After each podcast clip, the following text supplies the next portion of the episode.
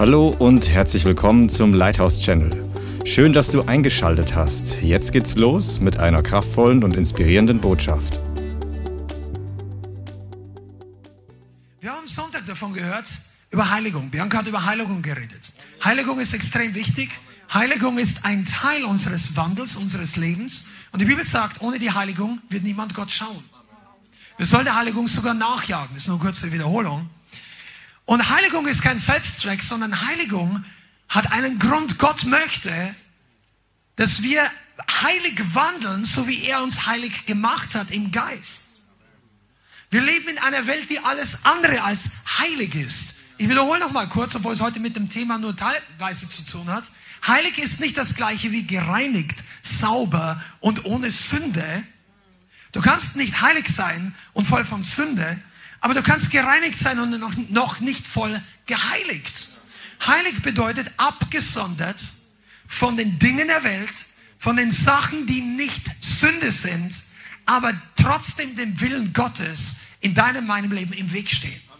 Die das Gute, aber nicht das Beste sind. Du bist heute hier, oder ich hoffe, du bist heute hier, weil du dem Herrn nachjagst. Weil du wissen möchtest, was da, nicht nur Wissen hier oben, sondern im Geist wachsen möchtest. Und im Kern geht es um die Liebe zu Jesus. Ich möchte es mal, wenn ich das groß hier an die Wand werfen könnte, vielleicht schaffen wir das irgendwann mal ganz spontan, aber wir haben wirklich coole Leute, wenn du ab und zu mal, also die, die, die ganzen Mitarbeiter hier machen sich wirklich Mühe, mit der komplexen Technik hier zu arbeiten, weil wir sind keine 3000 Mann Gemeinde. Aber trotzdem, mach, du musst es einfach vorstellen, dass es groß an der Wand wäre. Es geht um die Liebe zu Jesus.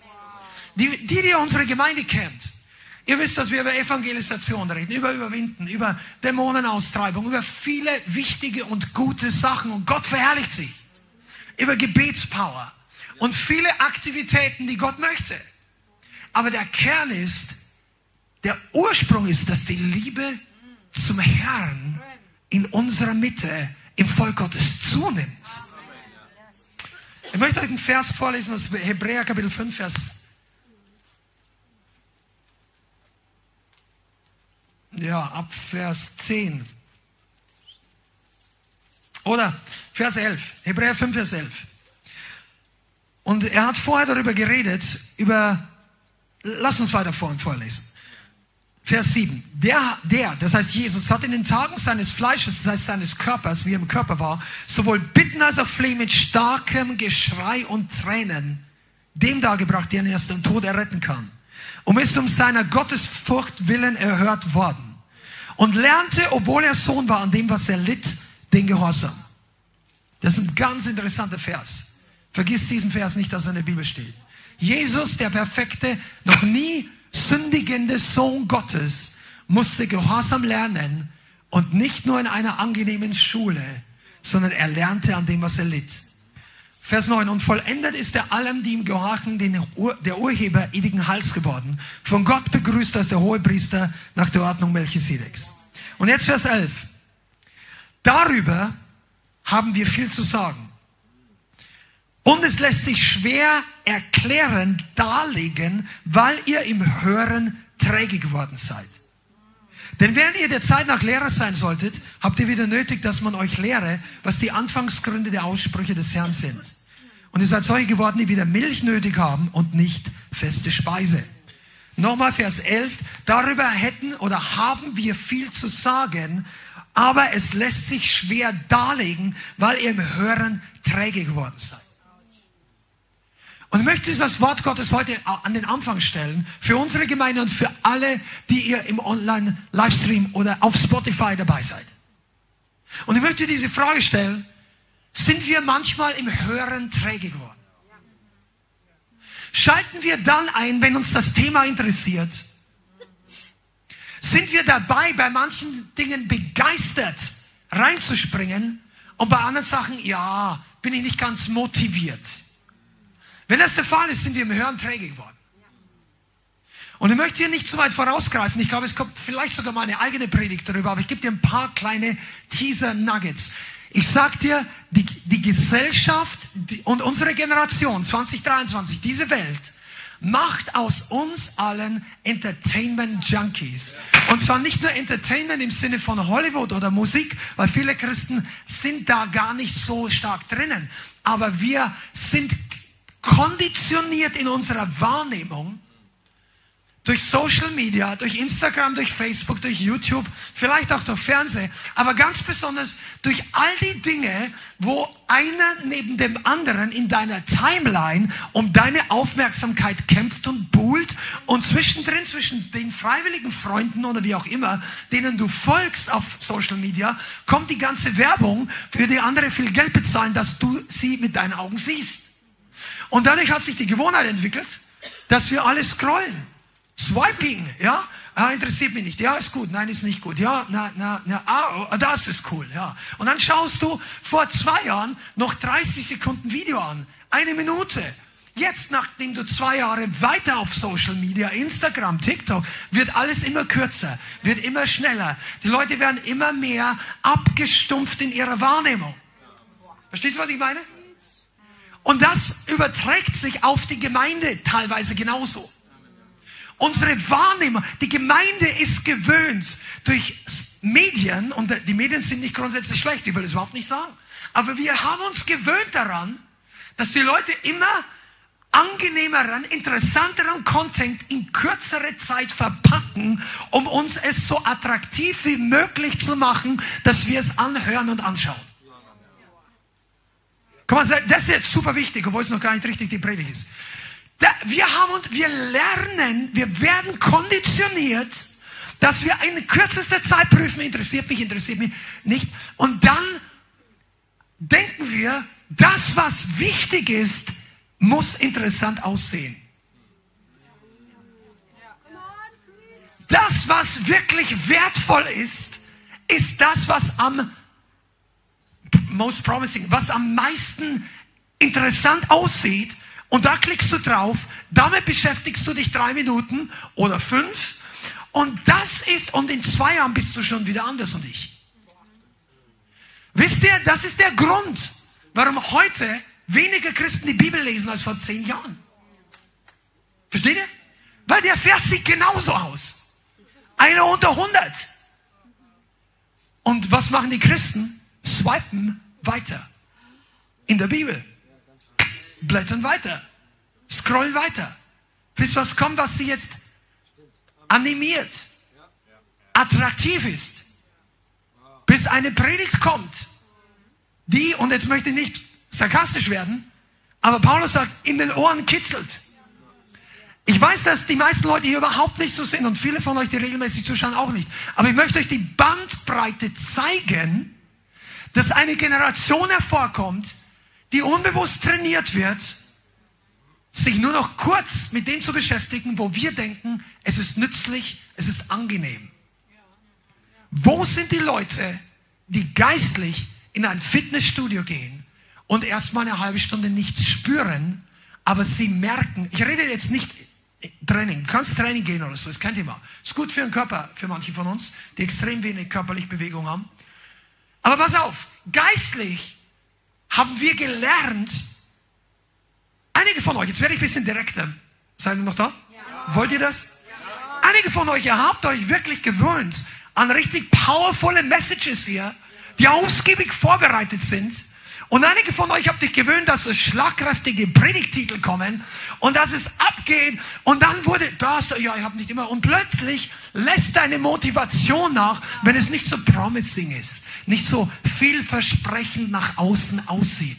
Wenn der Aufruf nicht ganz so powerful ist wie die letzten, wie vor drei Wochen, ja dann, du bist ja dafür. Soll keiner sagen, du bist nicht dafür. Aber wie hungrig bist du? Wie sehr mach, hast du ein Commitment, nicht ein Opfer der Werbeindustrie zu werden? Ich spreche jetzt auch übertragen. Jemand, der zugeballert wird mit den ganzen Informationen der Welt. Und ich sage dir eins, das ist schon ein bisschen Vorwegnahme für die Predigt.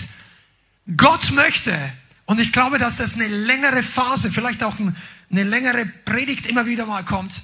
Gott möchte eine Gegenkultur in seinem Volk hervorbringen.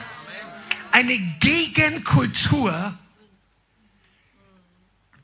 von dem, was in der Welt passiert, bewusst oder unbewusst. Und diese, wisst ihr, Werbung ist nicht grundsätzlich vom Teufel oder schlecht. Ja, wenn du, die Business sollen schon Werbung für ihr Produkt machen. Aber wir werden mehr und mehr zum Spielball einer riesigen, milliardenschweren Industrie. Und glaub bloß nicht, dass diese großen Monopolisten, äh, Meta, also Facebook, Instagram, die anderen, der, der viel gehasste, wie heißt der, Elon Musk, der jetzt das X gemacht hat auf den Vogel. Diese Leute haben nicht grundsätzlich, also Twitter meine ich, die haben nicht grundsätzlich dein Bestes im Sinn und die sind auch nicht neutral grundsätzlich. Du und ich, wir müssen entscheiden. Und da kommt es langfristig, ohne dass die Leute merken dazu, dass Christen im Hören träge werden. Wisst ihr, du kommst unter eine gesalbte Botschaft. Du siehst wieder einen Livestream.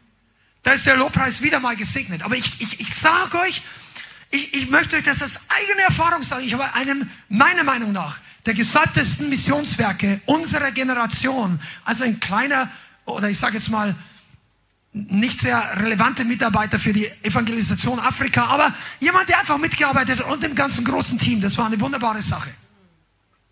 Was ich damit sagen will, ist, ich habe nicht viel Einblick und diese Einblick schon, aber es ging dann nicht um mich und es ist absolut okay. Aber wisst ihr, dieses Missionswerk hat Millionen von Menschen, Christus für alle Nationen, durch Rainer Bonke zum Herrn geführt. Und da kamen immer wieder fünf, sechs bis acht Mal im Jahr bestimmt zehn Jahre lang, ich war nur einige Jahre dabei im Büro, aber vorher haben wir diese Missionsreportagen bekommen, so breite, vier- oder sechsfach DIN A4 Faltblätter, manchmal vier Seiten ein Foto von 500.000 Leute, die dastehen, entweder den Herrn preisen oder das Evangelium hören. Und dann war wieder eine Headline, es haben sich 580, 1387 Menschen für Jesus entschieden und das nächste Mal war dies und das. Und das kam einfach über Jahre in Deutsch, weil es auch ein deutsches Missionswerk war. Versteht? Es war jetzt nicht, das, da konnte man sich eigentlich identifizieren, weil der Prediger war ein Deutscher. Es war nicht irgendein Missionar aus England, der gleichzeitig in China unterwegs war und du hast kulturell wenig Beziehung. Das war eigentlich wäre einer von uns.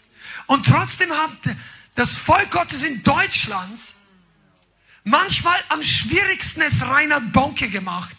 Vielleicht nicht am schwierigsten, aber er hatte nicht die gleiche wertschätzende Aufnahme in Deutschland über Jahrzehnte im Vergleich zu Südafrika, Amerika, anderen Ländern und erst recht in Zentralafrika, in Nigeria. Der, der das kannst du gar nicht vergleichen. Und die Leute in Deutschland, ja, wieder das Gleiche. Ja, ist nicht mehr so interessant. Die gleichen Bilder, 500.000 Leute haben sich bekehrt. Weißt du was? Und ich glaube, dass einige von diesen Leuten heute sich wünschen werden, nur eine Stunde in einer dieser ganz großen Evangelisationen dabei zu sein. Und manche ist es schon egal. Im Hören träge geworden. Abgestumpft in der Wahrnehmung. Die Gegenkultur ist, dass wir unsere Wahrnehmung neu sensibilisieren. Aber für den Herrn, für die Dinge Gottes, nicht für die Welt. Da muss nicht alle Werbungen. Scroll weiter. Wenn da einer ist, der sich einen Eiskübel über den Kopf schüttet, kannst du anschauen, musst du aber nicht. Wenn dich das nervt, dann scroll weiter. Wenn da einer ein Wort Gottes weitergibt, dann mach mal eine positive Sache. Verstehst du, was ich meine? Es kommt darauf an, dass wir unser Herz bewahren, aber nicht abstumpfen. Das ist das Thema Erweckung für dich langweilig geworden. Du, für, in Deutschland ist das zum Teil der Fall. Ich bin total schockiert. Ich habe Kommentare gelesen im Internet. Ich habe mich eigentlich ein paar Jahre zurückgehalten auf Facebook ausführlich. Da gab es ein paar Gründe. Vielleicht ändere ich das wieder. Bestimmten Plattformen ein bisschen mehr Gas geben. Aber ich bin überrascht, dann eine geschrieben, ja, ich kann das mit Erweckung schon gar nicht mehr hören und das ist dies und jenes und ähm, da haben so viel versprochen, ist nichts passiert und so weiter und so weiter. Dann redet Frustration raus und es gab falsche Erweckungserwartungen oder unbegründete Erweckungserwartungen unter falschen Voraussetzungen, die wurden dann enttäuscht und jetzt beginnen die Leute träge zu werden, was das Thema angeht. Träge vielleicht, was Heiligung angeht. Ja, da habe ich schon zwei Predigten gehört. Oh, willkommen im Club. Wir sind auch schon 20 Jahre Christ. Ich habe schon mehr als zwei Predigten darüber gehört. Bitte mach nicht den Fehler, wenn du relativ neu bist, Dass du sagst, ich habe über das Thema schon zwei Predigen gehört, ich brauche nichts mehr wissen. Du bist in, drei Jahren oder vielleicht in drei Monaten, einige von euch sind echt hungrig, ich denke an einen jungen Mann, der hört sehr viele von unseren Predigten. Du bist vielleicht die Grundthemen in ein paar Monaten durch. Oho, Ge Geheimnis, die werden wiederkommen. Dein ganzes geistliches Leben arbeitet Gott. Der gräbt den Boden an, unter deinem geistlichen Baum um. Der Dünger, düngt, der reinigt, der lässt dich zum Wachsen kommen. Sag mal Amen, wenn du es glaubst. Ist das Thema Insight für dich unangenehm geworden? Kannst du nicht mehr hören, weil die Leute schon dreimal gesagt haben, Jesus kommt wieder und er ist doch nicht gekommen. Ja, die Predigt hättest von Anfang an nicht hören sollen, weil da können wir gleich von Anfang an sagen, das stimmt nicht. Niemand weiß, wenn der Herr wiederkommt. Aber manche, ja, kann da nichts mehr hören darüber. Wisst ihr, das ist eine Falle des Teufels. Ich sag's heute, ist die Einleitung, aber ist ganz wichtig, darum bleibe ich da dran. Der Teufel möchte die wichtigen Dinge für dich und für mich langweilig machen. Träge im Hören, uninteressant beim Suchen, die wirklich wichtigen Dinge, pass auf, ihr, einige von euch, ihr seid noch zu naiv im Umgang mit dem Feind. Der Feind, wenn kommt, Tom, Tom stell dich mal hierher. Tom ist nicht der Feind, sondern der Christ.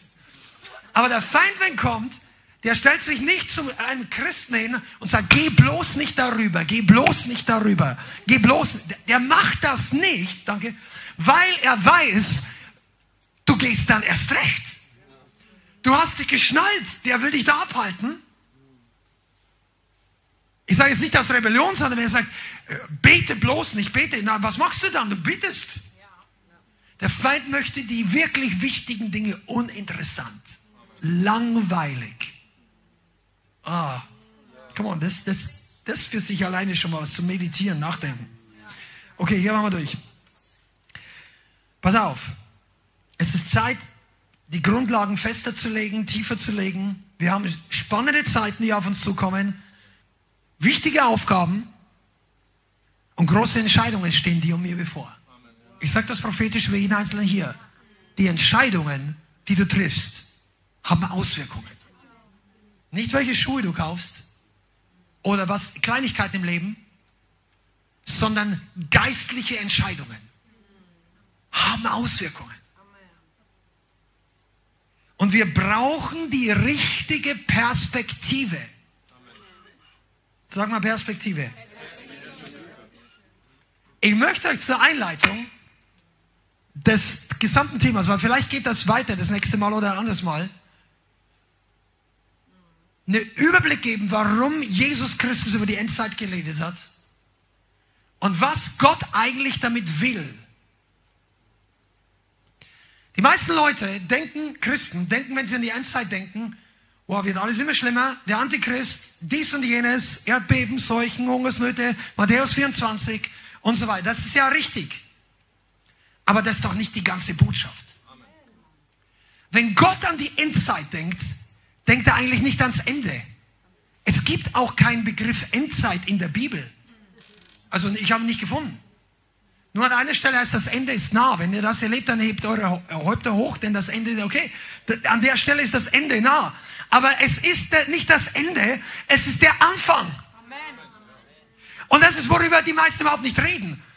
Es gibt zwei große Phasen, wenn du über die Endzeit redest, nachdenkst, Bibel studierst. Das eine ist das Ende dieser Welt und das zweite ist die vollkommen neue Zeit, die ewige Zukunft das, was kommt, wenn Jesus wiederkommt. Einen neuen Himmel, eine neue Erde. Zuerst mal das tausendjährige Reich.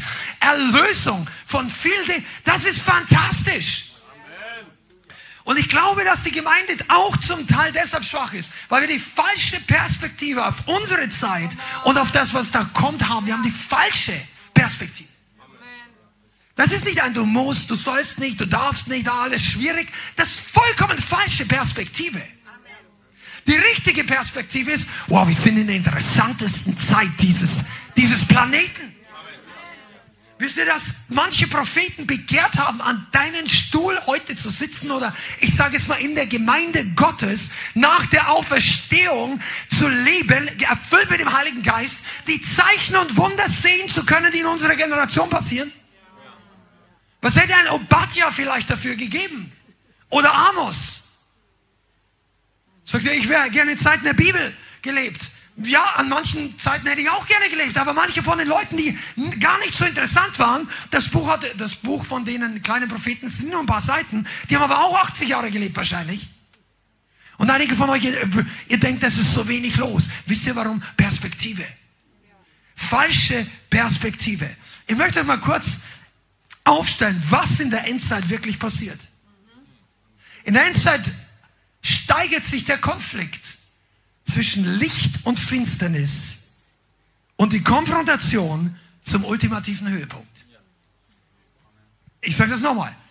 In der Zeit zum Ende nimmt der Konflikt zwischen dem Reich des Lichtes und der Finsternis immer weiter zu. Die Spannungen werden immer größer, weil ein Plan dahinter steckt. Zweitens, in der Endzeit werden Prophezien und Voraussagungen erfüllt, die seit Jahrtausenden darauf warten, dass sie erfüllt werden. Und wir leben in diesen Tagen. Allein schon der ganze Bereich Israel. Du, in dieser Woche jährt sich der Yom Kippur-Krieg zum 50. Jahrestag. Das war ein Tag, an dem Israel, das neu gegründete Israel, beinahe vollkommen ausgerottet worden wäre. 6. Oktober 1973. Kannst du mal studieren. Äh, da gibt's äh, Interessante Ergebnisse. 1967 war es noch interessanter, Sechstagekrieg. Aber allein das ganze Volk und die Entwicklung Israel ist ein prophetisches Zeichen am, an der Uhr, am Uhrzeiger Gottes. Dann ist die ganze andere Sache mit Weltentwicklung. Ein, ein Prophetieren, die sich erfüllen. Daniel hat vorausgesagt über Weltreiche. Jetzt ist es nicht immer dran zu sagen, Russland, dies, Amerika, das kannst du nicht immer perfekt reinbauen und haben sich schon viele praktisch vertan, aber Tatsache ist, dass diese Prophetien sich mehr und mehr zu erfüllen beginnen. Wir leben in interessanten Zeiten. Was ist noch ein Kennzeichen der Endzeit? Jede Seite, Licht und Finsternis, der Herr, Elohim, Yahweh und der Satan versuchen ihr Äußerstes, um so viele Menschen wie möglich zu gewinnen. Das ist eine Endzeit. Beide Königreiche kämpfen geistlich darum, dass am Ende Jesus kämpft darum, der Vater, dass so viel möglich, wie möglich gerettet werden. Und der Feind kämpft darum, dass so viele wie möglich mit ihm zugrunde gehen. Der hat keine Interesse am Wohl der Menschen. Der ist der größte aller Egoisten. Der will Zerstörung bringen und die Leute mit runterziehen. Mal, ich sage dir auch mal was, was manche Leute nicht ganz verstehen. Weil Christen denen bewusst ist, dass Jesus bald wiederkommt. Jesus sagt ja einige Ratschläge zu denen. Und er sagt sehr häufig, wacht, schlaft nicht ein. Bleib bewusst bei der Sache. Lass dich von den Dingen des Alltags oder des Lebens, den Sorgen des Lebens nicht müde machen. Müde träge, einschlafen, alles das gleiche Thema, versteht ihr? Aber der Feind hat den Plan, die Wiederkunft Jesus so weit wie möglich rauszuzögern. Okay? Das ist manchen Christen nicht bewusst. Es ist der Plan des Teufels, die Wiederkunft hinauszuzögern. Warum denn? Weil dann seine letzte Stunde geschlagen hat. Er hat nur noch diese Zeit. Er wird im Moment nicht gequält. Also nicht, nicht wie es später der Fall ist. Dann kommt das tausendjährige Reich, er wird besiegt, am Ende wird er nochmal losgelassen und dann wird er gerichtet. Ein für alle Mal. Die Dämonen haben schon zu Jesus Christus gesagt, bist du gekommen, uns vor der Zeit zu quälen? Sie wussten genau, es kommt die Zeit. Das ist denen ganz klar. Der Feind möchte die Zeit noch so lange wie möglich hinauszögern, so lange wie möglich genießen, zumindest, dass er ein gewisses Maß an Macht, an Einfluss hat und er möchte angebetet werden. Deshalb sieht diese Welt so aus. Der Feind sucht noch immer die Anbetung von Menschen und Engeln.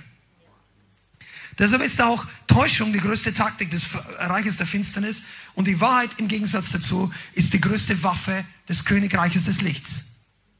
Komm mal, das sind, das sind Kurznaggets, die kannst du später mal anschauen. Täuschung ist die Waffe des Feindes, die Wahrheit ist die Waffe Gottes. Epheser 6, Schwert des Geistes ist die Waffe.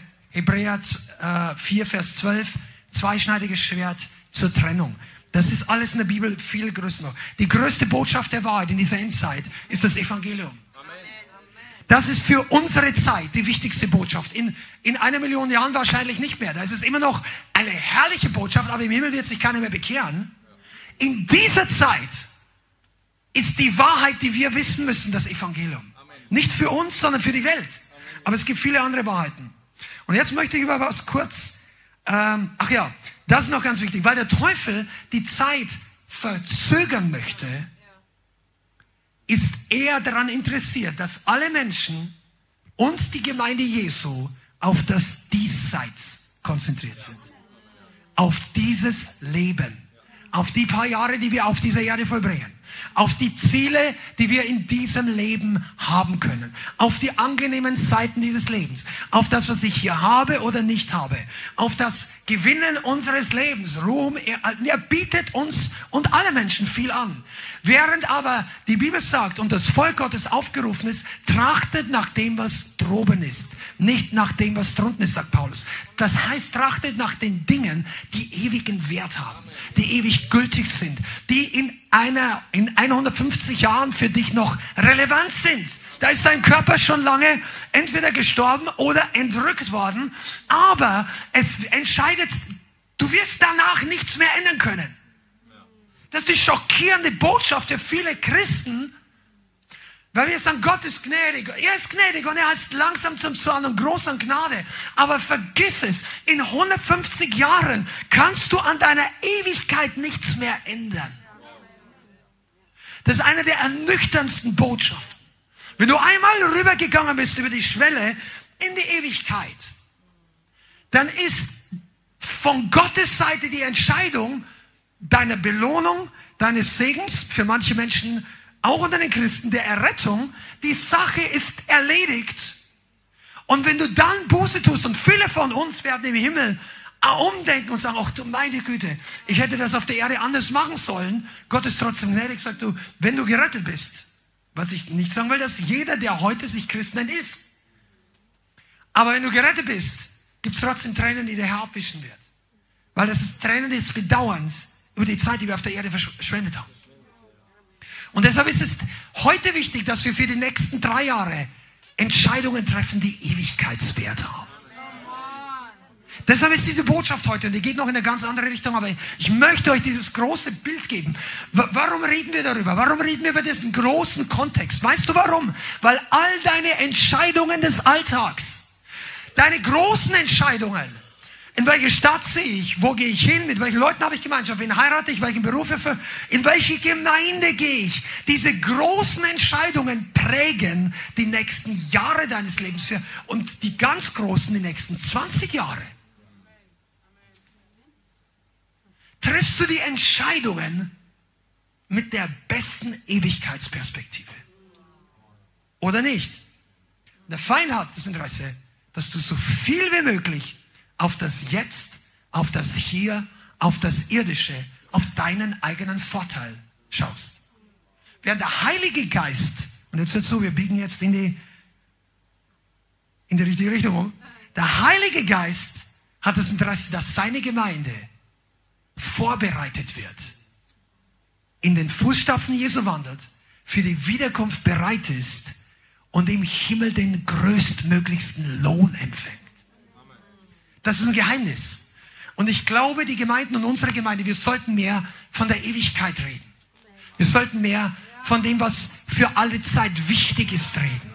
Für das, die Belohnung im Himmel oder die du vielleicht nicht hast. Für die Herrlichkeit des Himmels. Weil die Bibel sagt, Jesus, Entschuldigung, nicht Jesus, sondern Paulus sagt, ich bin überzeugt, oder Petrus, aber es war einer der großen Apostel. Ich bin überzeugt, dass die Leiden der gegenwärtigen Zeit nicht ins Gewicht fallen in Anbetracht der ewigen Herrlichkeit, die an uns geoffenbart werden wird. Und das ist was, was der Teufel nicht will, dass du weißt. Die sagen, ja, mir geht's schlecht. Die haben mich schlecht behandelt. Ich fühle mich nicht gut. Ja, die Umstände sind so schwierig. Ich habe diese Verwandtschaft, ich habe diesen schlechten Job, ich habe überhaupt keinen Job, ich habe keine Perspektive.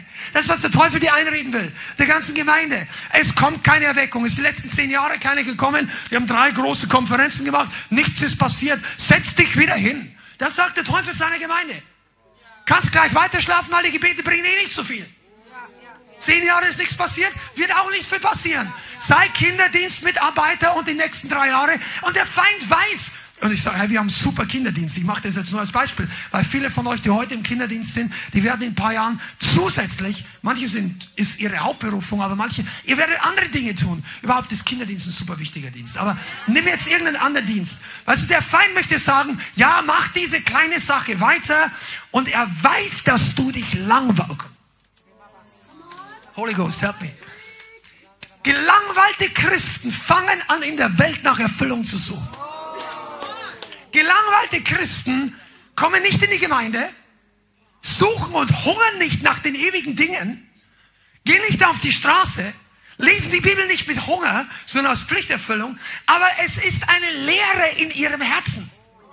Und diese Leere beginnen sie einfach mit den Dingen zu füllen, die sie selber nicht als große Sünde identifizieren, sondern die sie einfach denken, na gut, ach, ich brauche ein bisschen Entspannung. Ich brauche ein bisschen, versteht ihr, was ich meine? Und das muss nicht mal Sünde sein. Aber es bringt dich in einen Zustand auf die geistliche Wartebank. Deshalb ist die Gemeinde schwach.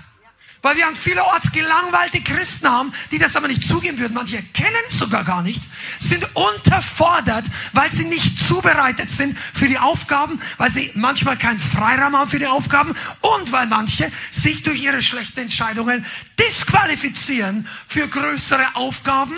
Und dann bist du frustriert über dich selber, aber du bist auch nicht erfüllt, weil kein Christ wird erfüllt, wenn er sich durch falsche Entscheidungen disqualifiziert. Ja, es gibt keine Verdammnis. Natürlich nicht. Amen. Schreibst du ruhig rein in den Chat.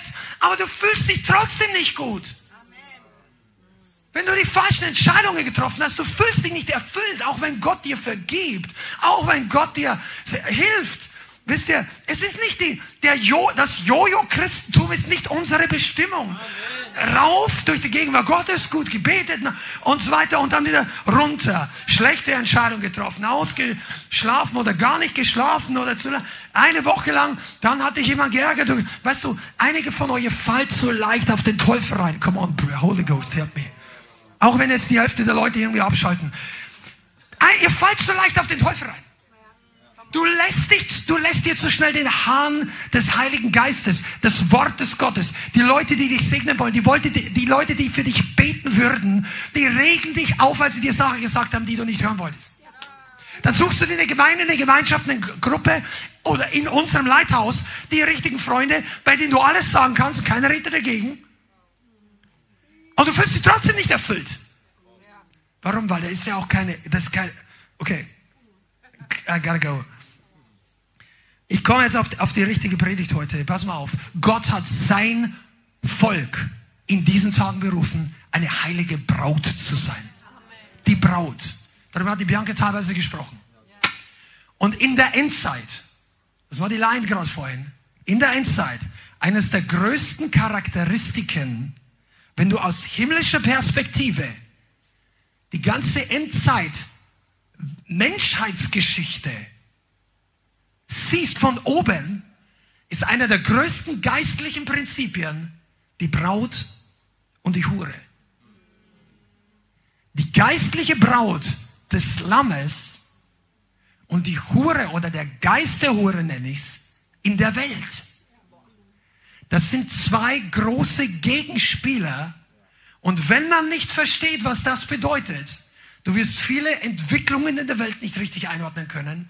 Du wirst viele Versuchungen nicht verstehen. Und vor allem, seid ihr da? Ja. Vor allem wirst du manchmal nicht verstehen, wieso andere Christen so on fire sind und so Gas geben und dir ist das alles zu viel und dir ist das zu lang und ach du meine Güte, unser Gottesdienst dauert 90 Minuten und nach 95 Minuten muss ich einfach raus. Das sind Leute, die nicht verstehen, dass sie eigentlich die Braut sind. Die Braut. Sagen wir die Braut. Lass uns mal ein paar Minuten über die Braut reden. Wow. Die Braut ist eine Frau, also jetzt nicht nur die Braut Christi. Eine Braut ist eine Frau, die sich für einen einzigen Mann entschieden hat. Zumindest in unserer Kultur und in der biblischen Kultur. Du heiratest nicht fünf Frauen oder eine Frau heiratet nicht fünfmal, fünf verschiedene Männer, sondern eine Braut hat einen Mann. Das ist die Liebe ihres Lebens. Und auf diesen Fokus, auf diesen Mann richtet die Braut ihren Fokus. Eine Braut wird im Normalfall eine Braut genannt, solange sie noch nicht verheiratet ist. Du kannst es natürlich auch für Ehepaare einsetzen und einige von euch grinsen jetzt hier. Halleluja. Ich hoffe, ihr seid gerade dabei, all diese Dinge gut zu entdecken, die ihr geheiratet haben. Wenn du ledig bist, mach dir keine Gedanken, weil ich rede heute nicht über irdische verheiratet sein, sondern über die Braut. Wir alle sind die Braut, auch Männer von uns. Amen. Die Braut interessiert sich nicht mehr für andere Männer. Wenn es der Fall sein sollte, heirate sie nicht. Also als Mann. Oder? Das hat übrigens wahrscheinlich der Vater auch dem Sohn gesagt. Oh. Der heiratet keine Braut, die ständig nach anderen Männern. Das müssen nicht nur Männer sein, aber du weißt, wo ich hin möchte oder was das bedeutet. Die Braut ist bereit, einen Bund mit dem Bräutigam einzugehen, ihm allein treu zu sein. Und die Braut ist eine Person, die sich vorbereitet auf die Hochzeit. Okay. Eine Braut gibt sich dem Bräutigam hin. Sie bewahrt sich für ihn auf. Das ist in unserer Gesellschaft relativ selten geworden, wenn du nicht behütet aufgewachsen bist. Gott kann alles neu machen. Und auch wenn du vorher viele Partner gehabt hast und hast dich bekehrt, kannst du immer noch eine wunderbare, herrliche Hochzeit mit einem irdischen Bruder, Schwester, mit einem, den Gott dir schenkt, geben. Weil der Herr macht alles neu. Aber im Geist musst du wissen, dass der ursprüngliche Plan war und ist, dass eine Braut sich aufbewahrt für den Bräutigam. Ist es wahr? Und sie tut das in erster Linie, weil sie ihm gefallen möchte und nicht für sich selber. Und jetzt lass uns mal kurz eine Stelle aus dem 2. Korintherbrief lesen. 2. Korinther 11, Vers 2.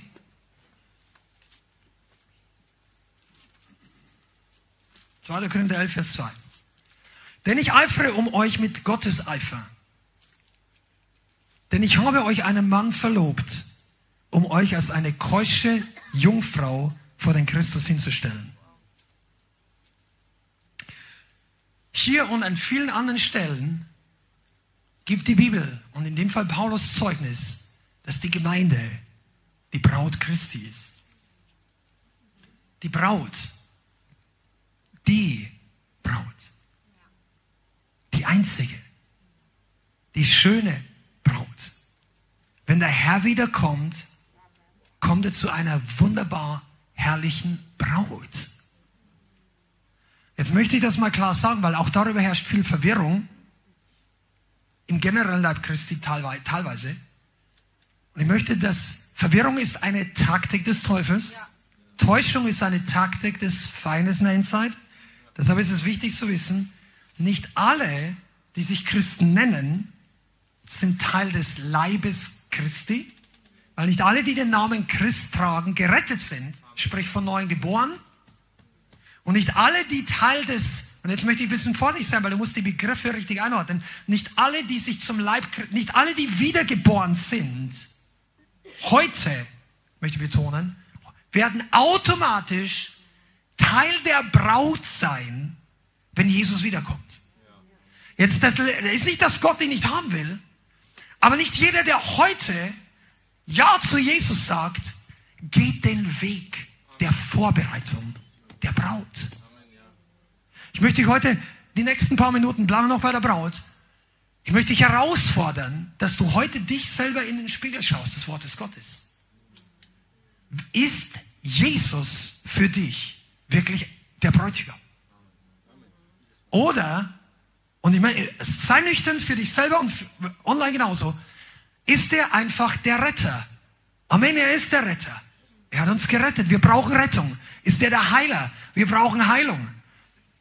Ist er der König?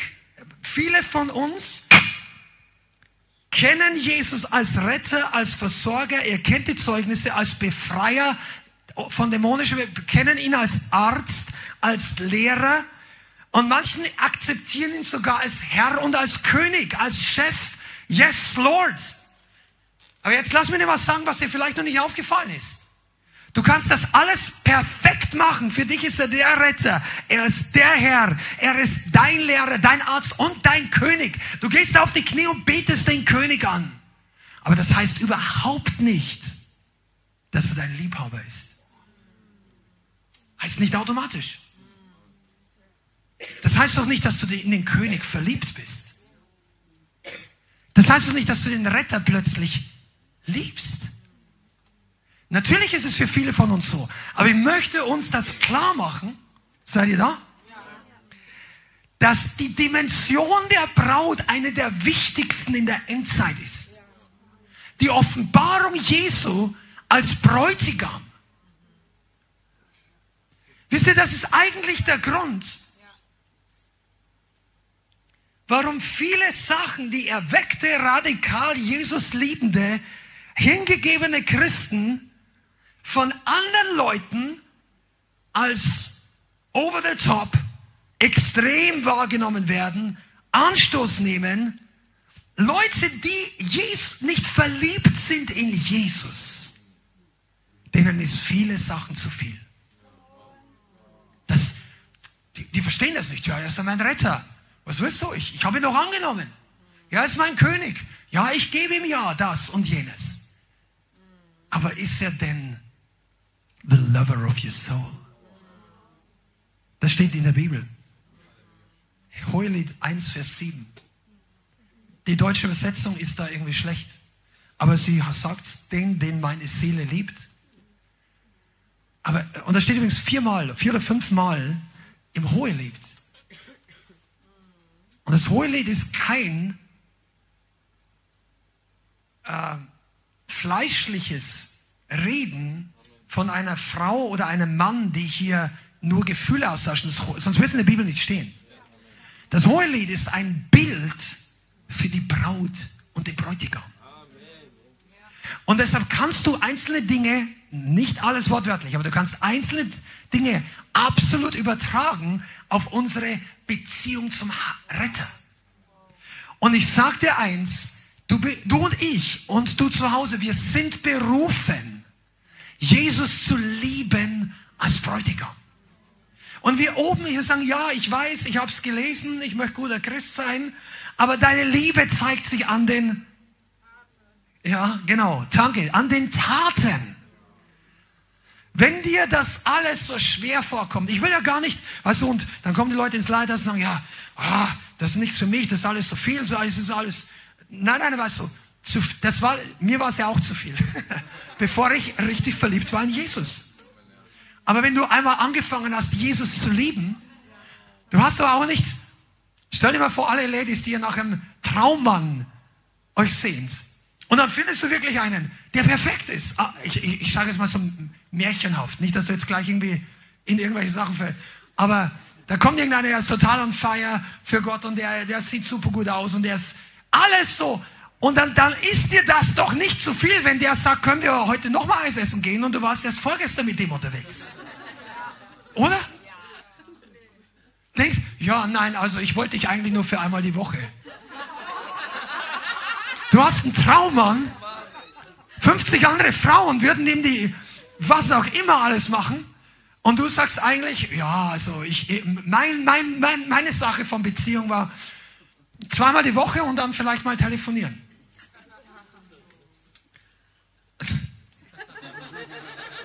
Ihr lacht jetzt, weil es so offensichtlich ist.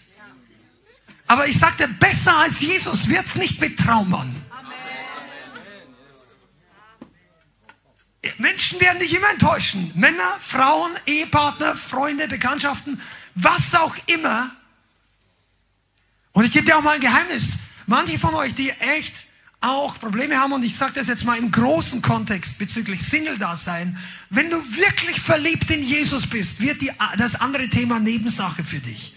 Und Gott kann es dir aber auch geben. Vielleicht kann es dir dann erst geben, wenn du wirklich verliebt bist. Wenn er sicherstellt, dass dein Herz ihm gehört und nicht deinem zukünftigen Partner. Sagst du, ja, das habe ich schon festgelegt. Ich habe es in meinem Tagebuch reingeschrieben. 1987, mein Herz gehört Jesus. Oder einige von euch waren noch gar nicht geboren. Wie auch immer. Aber dann kommt eben diese super Traumfrau, Traummann und der kann aussehen, wie er will. Das ist halt für dich vorbereitet. Und dann plötzlich, was mit deinem Herz? Ein paar mehr Sachen aufgeschrieben, weil wir kommen nachher eine ganz spannende Zeit. Gib mir noch drei, vier Minuten an dieser Stelle. Gott, was, was sagt denn das Gebot? Was sagt das erste Gebot? Komm, Bibelschüler. Ist jemand hier? Schon mal, ja, bitte. Ja, ist der zweite Teil richtig? Ich bin der Herr, dein Gott. Du sollst keine anderen Götter neben mir haben. Und du sollst dich, das zweite Gebot sagt dann, das haben ja die, heute habe ich, heute habe ich gelesen, das auf der Webseite der evangelischen Kirche, die haben das auch rausgestrichen. Nicht nur die Katholiken. Also da steht auch nicht mehr drin, du sollst kein Bildnis machen im Himmel. Also zumindest auf dieser Webseite.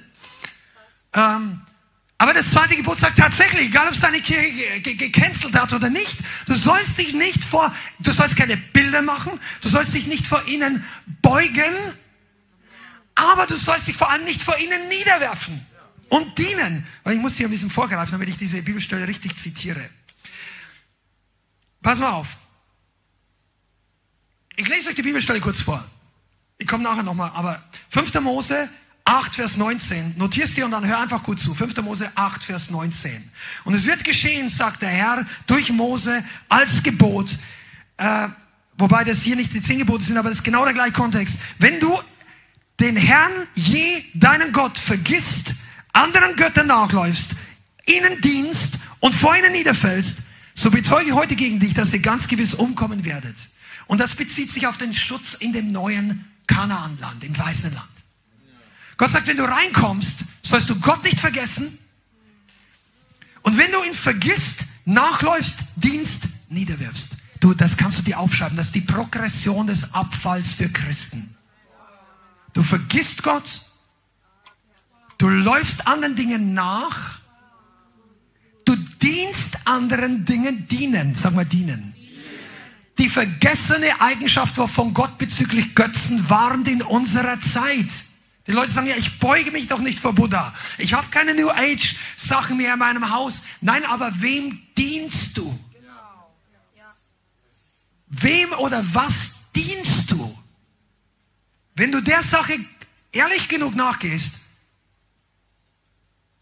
ist die Fährte gut, wenn du Götzen suchst. Und dann kommt der vierte Punkt, Niederfallen. Niederfallen kommt erst später. Und das ist der Grund, weshalb wir als Christen wenn wir nicht in Jesus verliebt sind, in Gefahr sind, diese Progression zu gehen. Wenn du nicht verliebt bist in Jesus und er ist nur dein Arbeitgeber. Ja, er ist der größte Gott. Du hast den falschen Gott gehabt, du warst in der falschen Religion. Jetzt sagst du, okay, es gibt einen Gott. Gott sollte man anbeten. Ich habe erkannt, dass der falsche, ist ein Stein, der kann nicht helfen. Er hat mir nur Schwierigkeiten gemacht. Jetzt habe ich den lebendigen Gott. Ich diene ihm, jawohl. Und das ist für dich einfach ein Arbeitgeber. Eine Feuerversicherung für die größte Brandschaden der Weltgeschichte. Möchtest raus aus der Hölle? Wenn das alles für dich Jesus ist, aber du liebst ihn nicht, dann wirst du ihm nicht wirklich dienen. Sondern wirst andere Dinge finden, denen du gerne dienst. Und das können Menschen sein. Jetzt Gott beruft uns als Christen, Menschen zu dienen. Keine Frage. Aber immer unter der Führung Gottes. Wenn wir beginnen, Menschen zu dienen, um unseres eigenen Willens, dann ist es nicht der Plan Gottes. Also, wichtig ist, dass du rauskommst aus dem Lager, der aus, aus wie sagt man, aus Verpflichtung gehorsam sein möchte, damit es keine negativen Konsequenzen für dein christliches Leben hat. Und hinein, ist jetzt eine grundsätzlich falsch, es ist schon besser als nicht gehorchen. Aber das ist nicht, das ist die, die Haltung des älteren Sohnes. Und das wird dich nicht, das wird dich nicht retten, das wird, also wird, das wird dir am Ende viel Schwierigkeiten machen. Du sollst in das Lager überwechseln der heiß verliebten Braut. Der Männer und Frauen, die für Jesus alles tun würden, weil sie verliebt sind. Vielleicht bist du das noch nicht, aber du kannst es werden. Amen. Was ich möchte noch zwei, drei Sachen zur Braut. Die echte Braut ist verliebt, ins, nicht nur in Jesus, das ist ja sehr allgemein. Er ist verliebt in seine Person oder sie, in seine Gegenwart. Sie ist begeistert von seiner Erscheinung, von seinen Worten, bedeutet von seinem Wort, von seiner Berührung. Lass es mal einsacken und denk darüber nach, was verliebt sein bedeutet. Kommst du Dienstag, Sonntag, schaust den Livestream an, um Gedankenfutter zu bekommen, nicht schlecht, aber nur ein kleiner Teil. Oder hungerst du, zumindest Sonntag, weil Dienstag haben wir nicht so viel Ministry-Zeit meistens, hungerst du nach seiner Berührung, seiner Berührung. Wisst ihr, das ist, Bianca und ich sind verheiratet. Wenn wir uns vier, vier Wochen nicht umarmen, dann stimmt was nicht. Und wenn ich dann sagen würde, ach, ist mir nicht so wichtig, dann stimmt erst recht was nicht. Oder? Wie viel ist dir die Berührung deines Bräutigams wert? Manche Christen sind trocken und merken gar nicht, wie sehr. Das sind Gemeinden, die können leben ohne den Bräutigam. Wisst ihr, eine Braut ist betrübt, wenn sie die Gemeinschaft mit dem Bräutigam nicht hat, wenn er nicht gegenwärtig ist. Ja, ob der König jetzt da drüben oder hier ist, ja, wir, wir feiern trotzdem. Weil meine Seele nicht abhängig ist vom König. Ich habe Aufgaben, geistliche. Ich habe Erkenntnis. Ich lese die Bibel. Ich fülle meinen Verstand. Ich erfülle meine Aufgaben. Bin kein schlechter Mensch. Ich tue, was Gott von mir erwartet. Alles gut, wenn das der Fall ist. Ist ja nicht immer der Fall bei uns allen. Aber, aber du vermisst vielleicht die Gegenwart Gottes gar nicht. Weißt du, was bedeutet? Du bist noch nicht voll in der Situation der verliebten Braut. Eine Frau oder ein Mann, die verliebt ist in ihren Partner oder in ihren Ehemann, Ehefrau, die wird sie vermissen. Fahr mal drei Wochen irgendwie weg auf Missionsreise oder sonst irgendwo. Manche Männer und Frauen Gottes im Dienst, die haben das. Und dann, dann merkst du, dass wenn du wirklich eine gute, intensive und zum Teil intime Beziehung zu deinem Ehepartner hast, du wirst die Person vermissen. Aber kannst du, ja, Gott ist ja immer da. Ja und nein, Gott ist auch in die Bibel sagt im Sheol, die meisten übersetzen es mit der Hölle, obwohl es ist schon die Hölle, aber es ist nicht der Feuersee. Gott ist dort auch. Und die Leute vermissen ihn brutal dort. Weißt du warum? Weil er sich nicht offenbart, nicht manifestiert. Er ist eine Million Lichtjahre von jedem, der in der Hölle ist, entfernt. Das ist ewige Trennung von Gott. Das heißt, die Tatsache, dass Gott anwesend ist, heißt nicht, dass er Gemeinschaft mit dir und mir hat. Und die Braut lebt für die Gemeinschaft. Da kommen wir gleich ins nächste Punkt. Was interessiert dich und mich? Die Braut interessiert sich dafür, was blockiert die Gemeinschaft mit Jesus. Ja? Okay, jetzt müssen wir weiterfahren. Die Braut versucht ihm zu gefallen, mit ihm Zeit zu verbringen. Sie kämpft darum, Zeit mit dem Bräutigam zu bringen. Und da dürfen einige von uns lernen. Kämpfst du darum, wenn es notwendig ist? Ist ja nicht immer so. In deinem Zeitplan. Streckst du manchmal die Ellbogen raus und sagst, nein, ich habe jetzt Zeit mit dem Bräutigam. Weil der Feind will das verhindern. Aber nicht einfach, ja, ich bin ja nicht religiös. Nein, musst du ja nicht sein. Aber bist du verliebt? Ein verliebt, in Jesus verliebter vermisst ihn. Und jetzt möchte ich es mal kurz sagen, bevor wir in eine andere Richtung weitergehen. Gemeinden, die die Gegenwart Gottes nicht vermissen, die haben sehr wahrscheinlich keine hohe Offenbarung als Braut. Weil wie kann eine Braut auf Jesus warten, wenn ich ihn noch gar nicht vermisse, wenn er nicht da jetzt ist, obwohl es sein könnte? Für viele Christen ist Erweckung eine unangenehme Unterbrechung ihres fleischlichen Lebensstils. Die wollen diese Predigten gar nicht hören. Weil der Rest auch zufriedenstellt. Und er ist doch mein Retter. Ich habe ihn doch bekannt als Herr. Nein, weißt du, ist er dein Bräutigam? Lies mal, hast du das Ende der Bibel gelesen? Offenbarung 19, 20, 21. Das neue Jerusalem. Lass mich das mal vorlesen. Wo habe ich sie irgendwie? Ja, hier, warte, und das. Ich weiß nicht, ob ich es rauskopiert habe.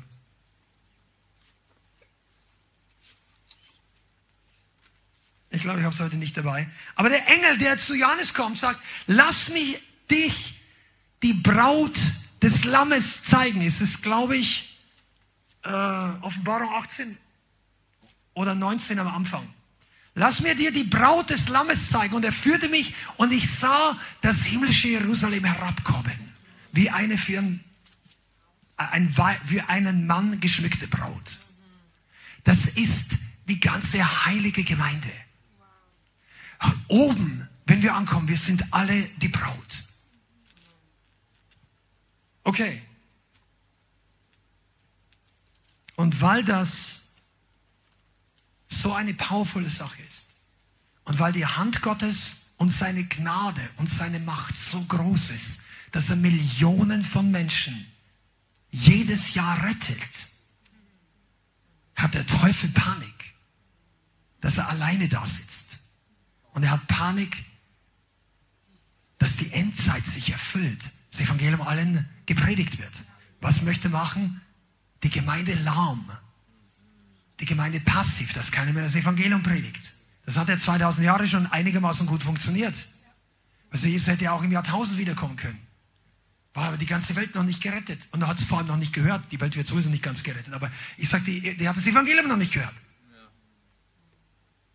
Jetzt ist Zeit dran aufzuwachen. Wir möchten mal was anderes sagen. Die, wir, er möchte uns zu seinem Counterfeit, zu seiner pervertierten Version der Braut überreden.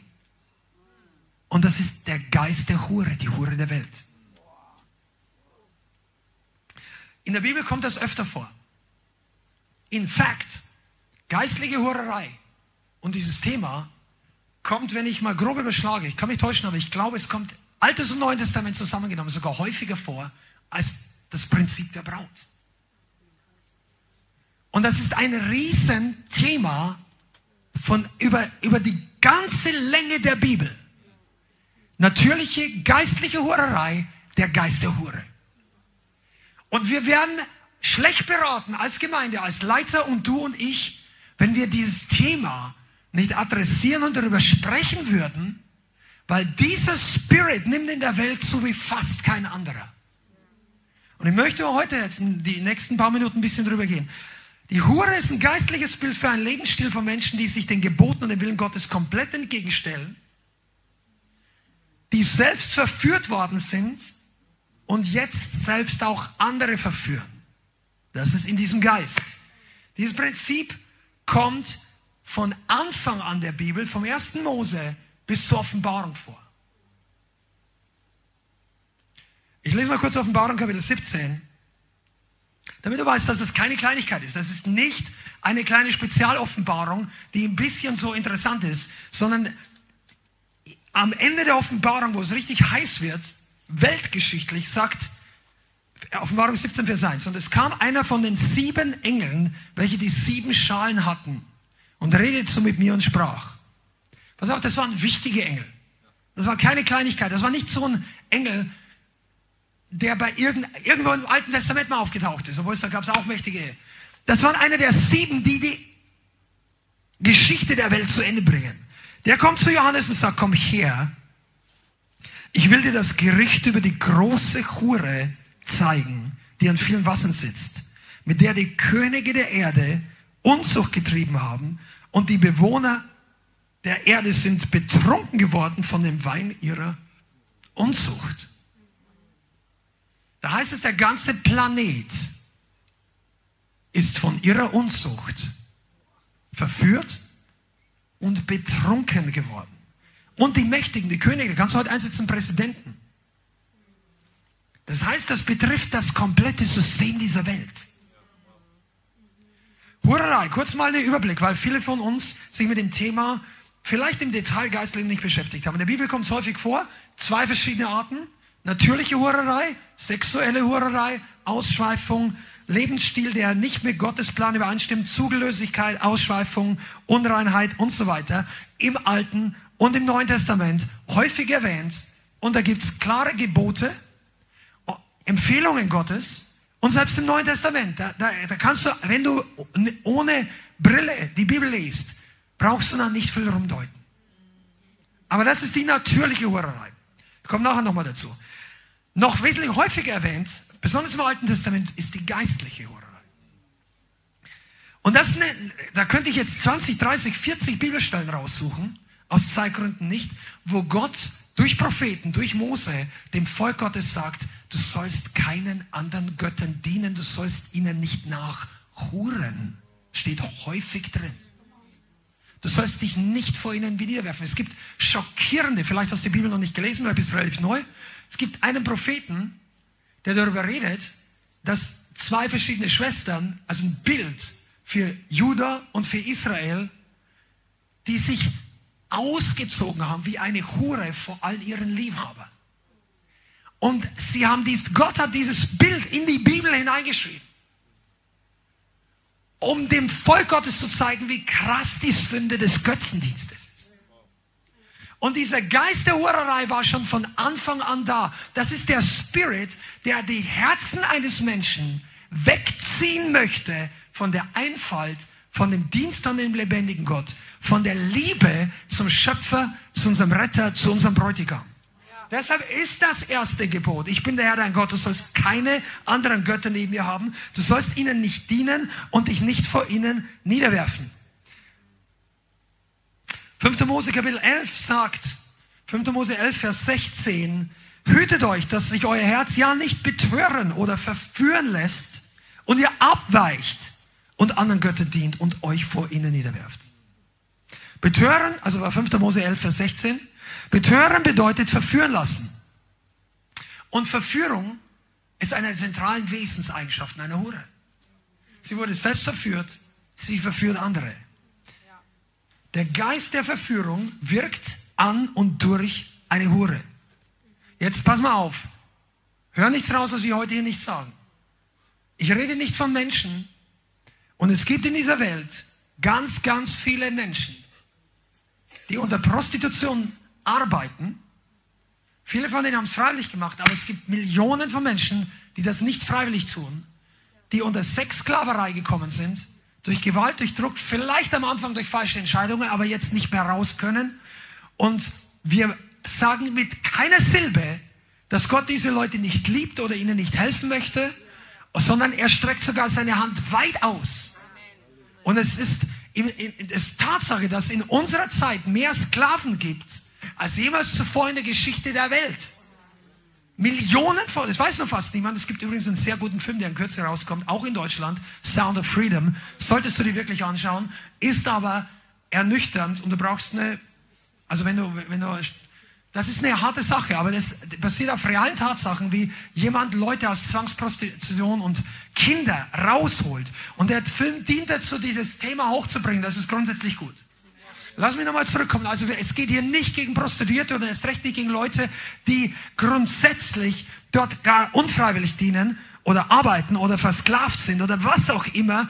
Aber wirklich, wir müssen erkennen, dass der Geist der Hure ist ein Spirit und der dockt an, der versucht reinzukommen, der will Einfluss in der ganzen Welt übernehmen und der hat in vielen Bereichen.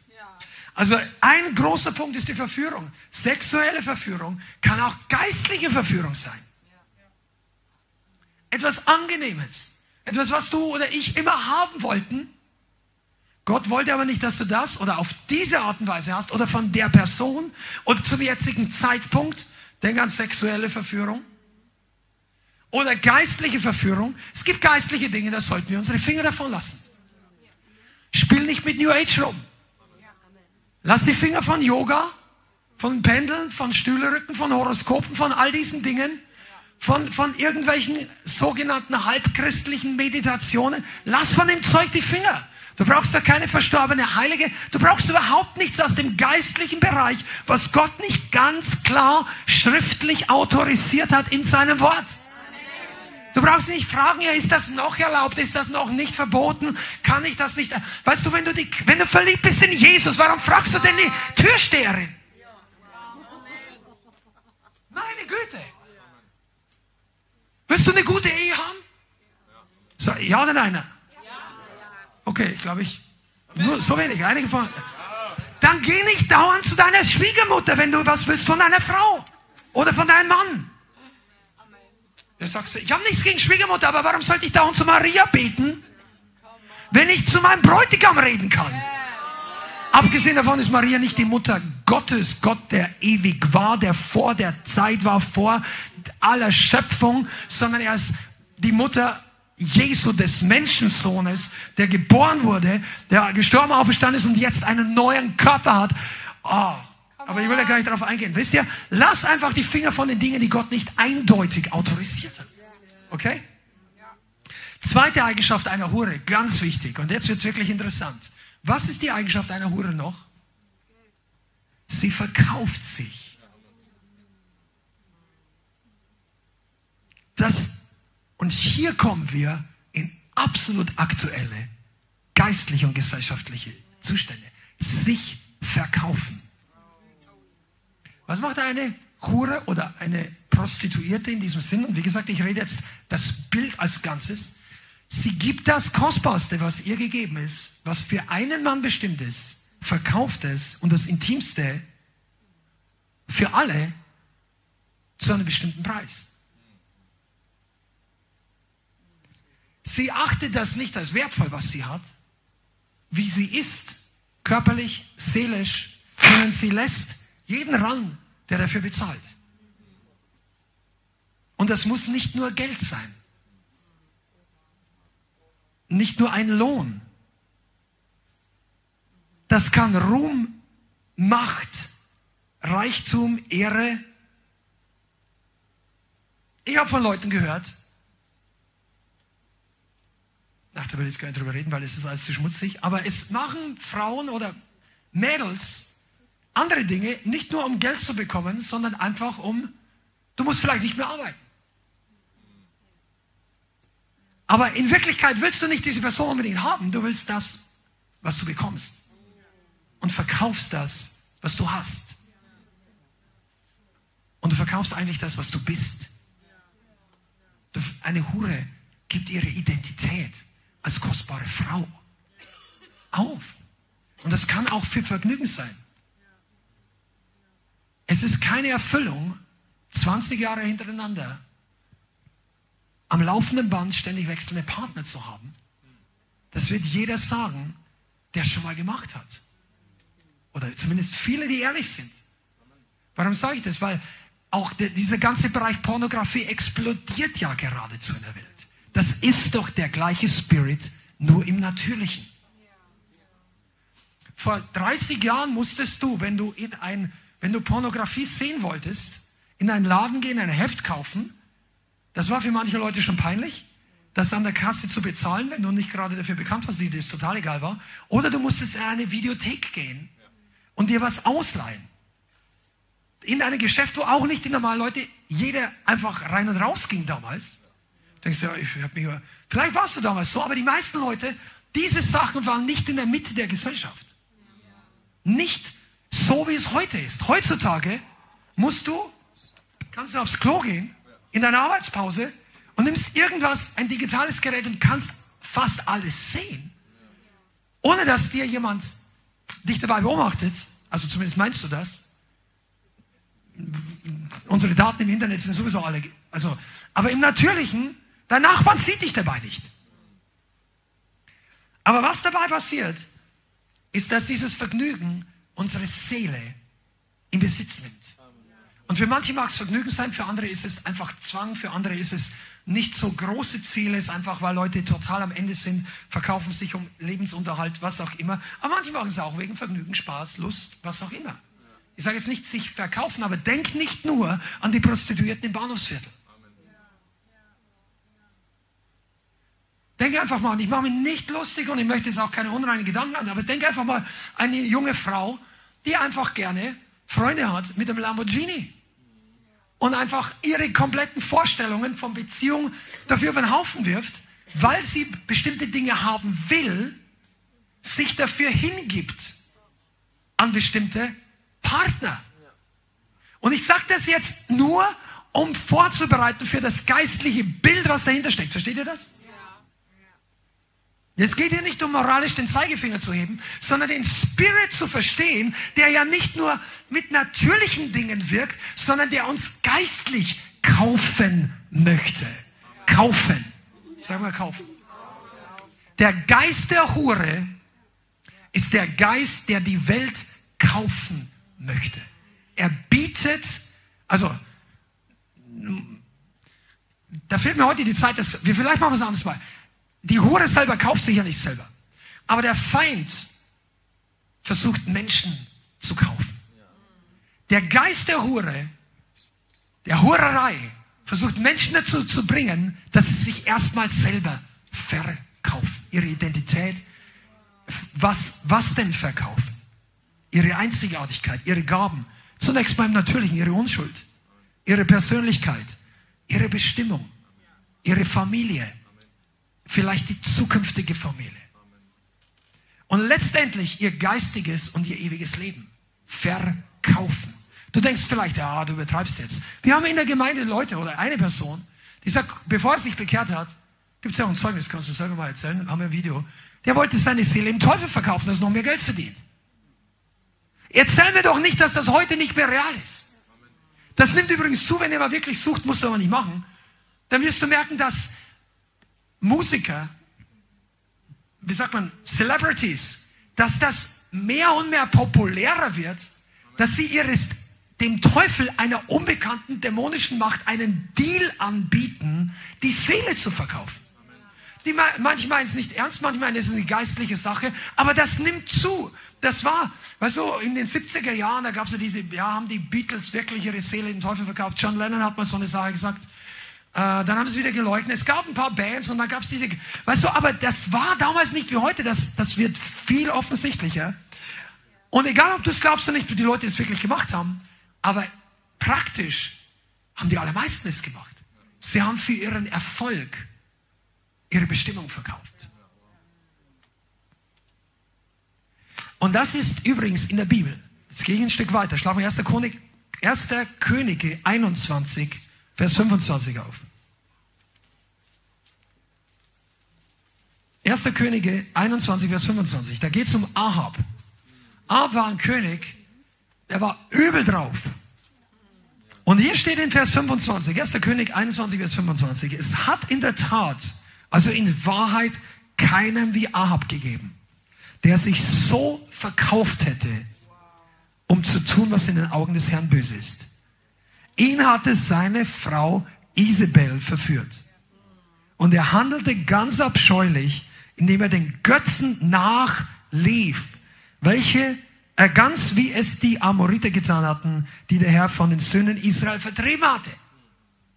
Hier hast du alles in einem Vers, in zwei Versen. Ahab hat sich verkauft. Ahab war der Chef, er war der König, er hätte alles entscheiden können. Er hätte auch heiraten können, wenn er will. Er hat sich eine Frau ausgesucht aus dem fremden Land, wovon Gott sagt, das sollst du erstmal nicht tun. Dann hat er sich nicht irgendeine Frau ausgesucht, sondern die Tochter des Königs, der gleichzeitig noch Hohepriester in einem dämonischen Kult war oder ein großer Priester. Und seine Tochter Isabel, die war unterwiesen und die hatte diesen Spirit im Überfluss. Und Ahab, das kannst du dir merken, viele von euch wissen es, aber wir haben ja auch Leute dabei, die das noch nicht kennen. Ahab ist ein Bild für einen schwachen Leiter, eine schwache männliche Persönlichkeit. Jemand, der den Nutzen will von dem, was er gerne hatte. Vielleicht hat ihm seine Frau gefallen. Sicherlich hat sie sexuelle Ausstrahlung gehabt. Er wollte das Begehrenswerte und hat sie machen lassen mit dem, was sie wollte. Er hat sich verführen lassen. Er hatte kein Rückgrat. Es gab äh, selber, er, Isabel hat gemordet, um ihm Wünsche zu erfüllen. Isabel hat das halbe Land übernommen durch den Götzendienst. Der Götzendienst wurde nicht zuerst von Ahab eingeführt. Aber die Bibel nennt es ganz klar, dass Ahab verantwortlich war. Jetzt hör mir mal zu. Wenn du dich beugst vor jemandem, der dich verführt, wird eines Tages Gott dich trotzdem selbst verantwortlich machen. Du kannst nicht einfach sagen, ja, ich wusste das nicht, bin verführt worden. Ich hatte keine Ahnung von dem Ende. Jeder hat in seinem Herzen eine Überführung, zumindest ein oder zweimal, bevor du die schlechte Entscheidung triffst. Wenn du sie beim fünften Mal nicht mehr hörst, nimm es nicht als Bestätigung Gottes. Die Überführung zieht sich zurück, wenn du lange genug widerstehst. Es ist keine Bestätigung vom Heiligen Geist, dass ich dich dreimal gewarnt habe. Mach das nicht. Geh dieser Person nicht nach. Zieh hier nicht hin. Verlass die Gemeinde nicht. Mach das mit dem nicht. Und nach dreimal hast du fünfmal gebetet. Plötzlich hörst du gar nichts mehr. Jetzt ist der Heilige Geist dafür. Wenn das Gewissen stumpft ab. Die Verführung beißt dich eines Tages. Das ist die Schlange. Die Schlange ist giftig. Das Gift zeigt Wirkung. Das Erste, was das Gift in der Schlange macht, ist, dass es deine Sinne benebelt, dein Gewissen abstumpft, deine Unterscheidung killt. Aber hat doch nicht die Ahnung gehabt, dass er schnurstracks auf dem Weg zur Hölle ist, wenn er Isabel heiratet. Der hat sich gefreut über die coole Zeit, die er mit ihr hat. Oder was da sonst noch da ist. Und eins nach dem anderen ist das Land gefallen unter dämonischen Einfluss. In dieser Zeit war Baal wieder die Hauptreligion. Aschera oder Ashtarte, da gibt es verschiedene Begriffe. Diese Göttin, die mit, die mit dem Kind auf dem Arm, das ist die aus Babylon.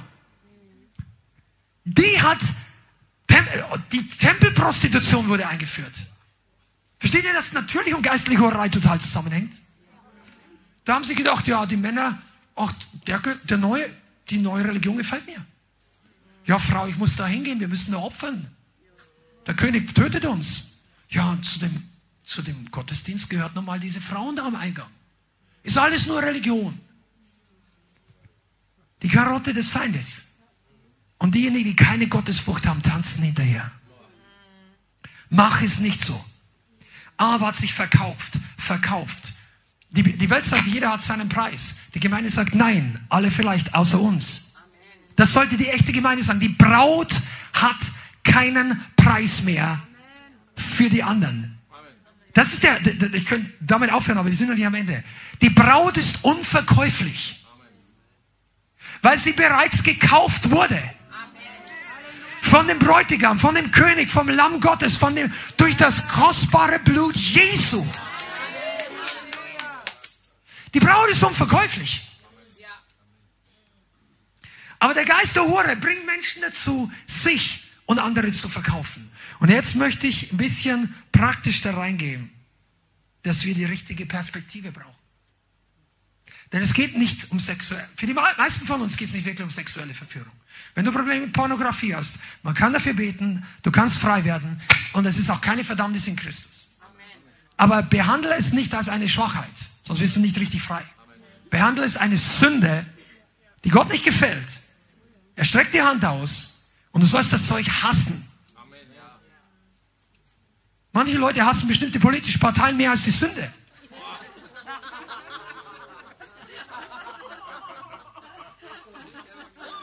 Das trifft jetzt viele. Du sollst die Sünde mehr hassen. Wir sind kurz vor der Wahl, wenn du das später anschaust hier. Aber lass dich nicht kaufen. Du bist not for sale. Und ich sage dir nochmals, du bist not for resale. Das, ich war früher im Verkauf. Resale heißt Weiterverkauf. Jesus hat dich bereits gekauft. Du gehörst ja gar nicht mehr dir. Aber du hast noch eine freie Entscheidung. Und jetzt kommt es wirklich darauf an, dass wir die richtige Perspektive haben. Strömst du mit der Welt mit? Gibt es etwas, wo die Welt beginnt? Du sagst vielleicht, ich verkaufe nicht mein Leben, ich verkaufe nicht meine Zeit. Aber machen wir es wirklich nicht? Manchmal. Tauschen wir nicht Zeit gegen Geld manchmal ein? Ich sage nicht, jeder von, die allermeisten von uns brauchen das und müssen arbeiten.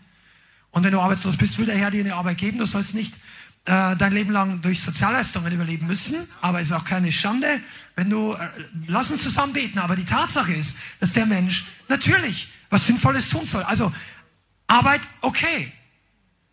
Aber wie viele von uns tauschen Zeit gegen Geld? Du, ich rede das aus eigener Erfahrung. Die Bianca und ich hatten auch nicht nur eine Ehekrise, sondern auch finanziell damals eine sehr schwierige Zeit. Und wir brauchten wegen unseren Arbeitsstellen zwei Fahrzeuge und viele andere Dinge im Haus und Elektrogeräte. Und ich habe an vielen Dingen versucht, mit meiner Zeit das gut zu machen, mit meiner eigenen Arbeitsleistung, das, was sonst ein Handwerker oder irgendein Installateur oder ein, viel Geld gekostet hätte. Und daraus kam ein Denken, du hast die Zeit, aber du hast das Geld nicht, du benutzt deine Zeit. Aber wenn du in der Situation bist, die allermeisten von euch, das braucht ihr nicht mehr, wir sind rausgekommen, der Herr ist Versorger, wir haben jetzt mehr Glauben als früher, verkauf nicht deine Zeit. Über ein gewisses Maß hinaus. Ich meine, wenn du unterschrieben hast für einen Arbeitsvertrag, alles gut. Aber arbeite keine 60, 70 Stunden, nur damit du überlebst. Das ist nicht der Wille Gottes in unserer Gesellschaft. Ich glaube, es gibt einen besseren Plan. Und wenn du jetzt in der Zeit oder in dieser Phase bist, dann hat Gott Lösung und Erlösung für dich. Verkauf nicht deine Berufung. Verkauf nicht deine Leidenschaft. Was heißt verkaufen? Du gewinnst etwas, was du gerne haben möchtest, aber verzichtest auf deine Leidenschaft. Du gewinnst jemanden, den du gerne haben möchtest, verzichtest auf deine Berufung. Du hast eine Sache, die du seit zehn Jahren haben willst, aber du verzichtest auf geistlichen Wachstum. Das ist Verkaufen. Eintauschen. Das ist Deal. Wir sind in einer kapitalistischen Gesellschaft. Wisst ihr, dass Geld noch nicht so wichtig war meine persönliche Meinung, weltpolitisch gesehen, also in unserer Zeit. Vor circa 80 bis 90, 100 Jahren, da wurden die großen Weltmächte politisch gesehen durch Ideologien gesteuert. Kommunistische Ideologie, nationalsozialistische, schlimme Ideologien. Aber diese Leute haben nicht in erster Linie, damit sie Milliardäre wurden, sondern sind eine Ideologie gefolgt. Früher waren es Könige, war es Macht. Heutzutage, und der Spruch stimmt in vielen Bereichen, Geld regiert die Welt. Das heißt, der, der am meisten Geld hat, setzt am meisten in Bewegung und kann viel erreichen. Medien, fin reale Finanz, äh, wie sagt man, die realen Kapitalmärkte, die Finanz, die meisten von uns, ich habe da einmal drüber reingelesen, nicht so viel, es gibt einen, der sich vielleicht ein bisschen besser auskennt, aber keiner von uns, glaube ich, hat wirklich Ahnung, wie viel Geld im Kapitalmarkt weltweit bewegt wird. Ich sage das, da ist, da ist das, die Haushaltsbudget von einzelnen Staaten Peanuts, für das es weltweit bewegt wird. Die, die, die Welt stürzt sich gegenseitig ins, ins Segen oder ins Chaos nur durch die Kapitalmärkte. Wir leben in einer Zeit, wo auf riesige Massen von Lebensmitteln spekuliert werden kann. Das ist totale Ungerechtigkeit unter Gottes Sicht. Du kannst Millionen Tonnen von Weizen kaufen, sperrst die ein halbes Jahr weg, dann geht der Preis für Weizen hoch, es ist knapp, dann verkaufst du es wieder. Das ist erlaubt. Meiner Meinung nach sollte das verboten sein. Aber das äh, Geld regiert wesentlich mehr. Kaufen, verkaufen. Ich komme jetzt ein bisschen nochmal zurück. Denkt, äh, Offenbarung Kapitel 17. Die Hure hat die großen Kaufleute dieser Welt. Okay, jetzt lass uns das nochmal ein bisschen zusammenfassen. Dieser Geist möchte die Gemeinde infiltrieren. Durch Medien, durch Versuchung, durch Götzendienst, durch Kaufen, Verkaufen, in deiner Nachfolge. Wir brauchen Unterscheidung. Du bist die Braut, du bist berufen als Braut. Lass dich nicht vom Geist der Hure runterziehen. Das ist nochmal ein ganz anderes Thema, dass der Geist der Hure auch wirkt als religiöse Vermischung. Denn die Hure Babylon, so heißt es in der Offenbarung, mehrere Aspekte. Hat die äh, wirtschaftlichen Aspekt, Kaufleute, hat den sexuellen Aspekt, also Versuchung, hat einen politischen Aspekt, Macht, Königreiche, und es hat einen geistlichen oder religiösen Aspekt, die Weltreligionen und die geistliche Vermischung. Aber das ist heute nicht das Thema. Das gehört unter den gleichen Spirit. Du wirst auch merken, dass Christen und Gemeinden Kompromisse mit der Wahrheit machen. In den Sprüchen steht geschrieben, kaufe Wahrheit und verkaufe sie nicht. Ich glaube, es ist Sprüche 23 bis 23, bin ich ganz sicher, vielleicht kann einer mal nachschauen. Kaufe Wahrheit und verkaufe sie nicht. Das heißt, man kann Wahrheit auch verkaufen. Wahrheit ist aber die Waffe, die Strategie des, Sprüche 23 bis 23, ja. Die Wahrheit ist die Waffe Gottes für die Endzeit, für die Gemeinde, um klar, um frei zu werden, um klare Sicht zu haben. Ich möchte jetzt die letzten paar Minuten Werbung machen für dich als Gemeinde. Ich spreche jetzt kollektiv, auch für unser ganzes Netzwerk. Wenn du vor der Entscheidung stehst, die dein Leben beeinflusst, ich rede nicht davon, dass du Eis essen gehst und hättest auch jetzt kurz mal beten können für Nordirland. Eine, lass dich da führen. Aber ich rede von Entscheidungen, wo du merkst, wir haben ja ein paar Wochen über Kompromisse gesprochen. Der Geist der Hure will die Leute zu Kompromissen bringen, um des eigenen Vorteils willen. Und die echte, wahre Braut reinigt sich aber immer mehr. Lass uns mal die letzten paar Minuten noch zur Braut zurückkommen. Die Braut hingegen reinigt sich, sondert sich ab, hat Interesse an Jesus, hat kein Interesse an anderen Liebhabern, Alternativangeboten. Du swipest die Angebote des Teufels weg. Du gehst drüber. Weißt du, dass deine Aufmerksamkeit eines der kostbarsten Sachen ist in dieser Generation? Was durch deine Augen, durch deine Ohren reinkommt? Und deshalb deine Zeit? Hast du mal darüber nachgedacht, warum 12 oder 18 Sekunden Fernsehwerbung bei der Super Bowl mehr Geld kosten, als so manche Riesenfirma wert ist? Weil die Aufmerksamkeit Geld wert ist. Weil es in die Augen, in die Herzen fällt. Aber die Braut sagt Nein zum Geist der Welt. Sagt Nein. Ich bin davon überzeugt, dass die Kerneigenschaft der Braut, eine davon in den letzten Tagen ist, sagt, ich bin nicht zu kaufen. Ich bin nicht zu verkaufen. Mein Herz, meine Seele, meine Zeit, mein Fokus ist nicht nur nicht zu verkaufen für Geld, ich tausche es auch nicht gegen etwas ein, was ich gerne hätte, aber noch nicht bekommen habe. Komm, seid ihr da? Das mag ein bisschen tiefer gehen, aber lass es dich berühren. Viele von uns haben Wünsche und Gebete gebetet, um zu bekommen, und es hat sich noch nicht erfüllt. Der Feind wird sicherstellen, dass du ein Angebot bekommst, das außerhalb des Planes Gottes ist, um von dir etwas, um dich zu einem Deal zu überreden. Die Braut sagt aber, ich mache keine Deals mit der Welt. Ich mache keine Deals mit dem Feind sowieso nicht, aber auch nicht mit meiner Bestimmung. Also ich, das ist für mich keine Verhandelsmasse. Mein Leben, meine Liebe ist nicht verhandelbar. Meine Liebe zu Jesus. Meine Berufung ist nicht verhandelbar. Ihr Singles, geht so hinein in ein potenzielles Gespräch, wo man sich kennenlernt, dass du in deinem Herzen sagst, meine Berufung, mein geistliches Leben, meine Zukunft, die Offenbarung, das ist für mich nicht verhandelbar. Das heißt nicht, dass du nicht in Kleinigkeiten auch Kompromisse machst. Jeder muss mit, wenn die Bianca und ich uns nicht einig sind, ob wir ein Bett oder ein Tisch oder ein Teppich in der Farbe, meine Güte, da geht die Welt nicht unter, wenn der eine verzichtet und der andere das. Kein Problem. Aber deine langfristig großen Dinge, die die Ewigkeitswert haben. Könnt ihr, was am Anfang war? Und der Feind wird dir nicht sagen, ich kämpfe gerade um deine Zukunft.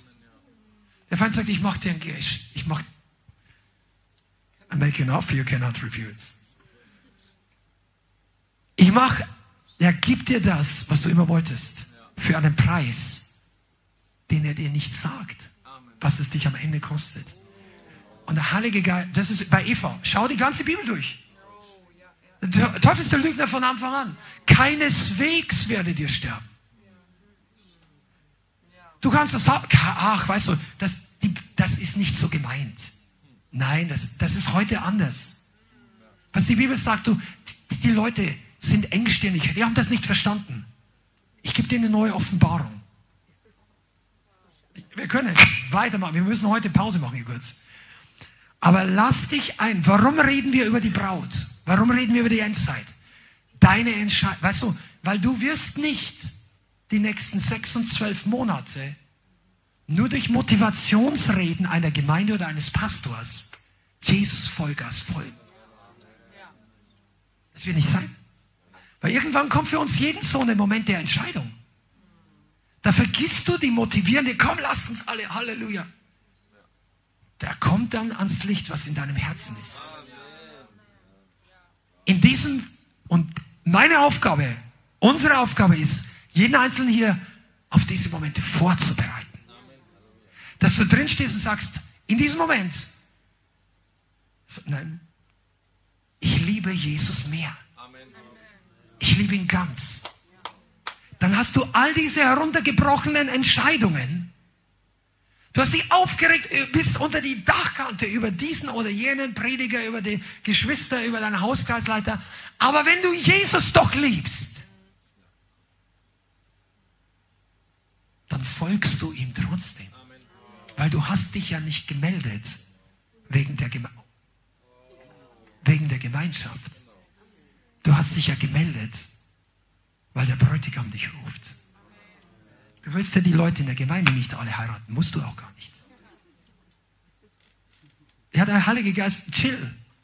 Aber wenn du Jesus, von Jesus zurückgehst, weil du dich wegen Menschen ärgerst, löst du deine Verlobung wegen einem Regenwurm.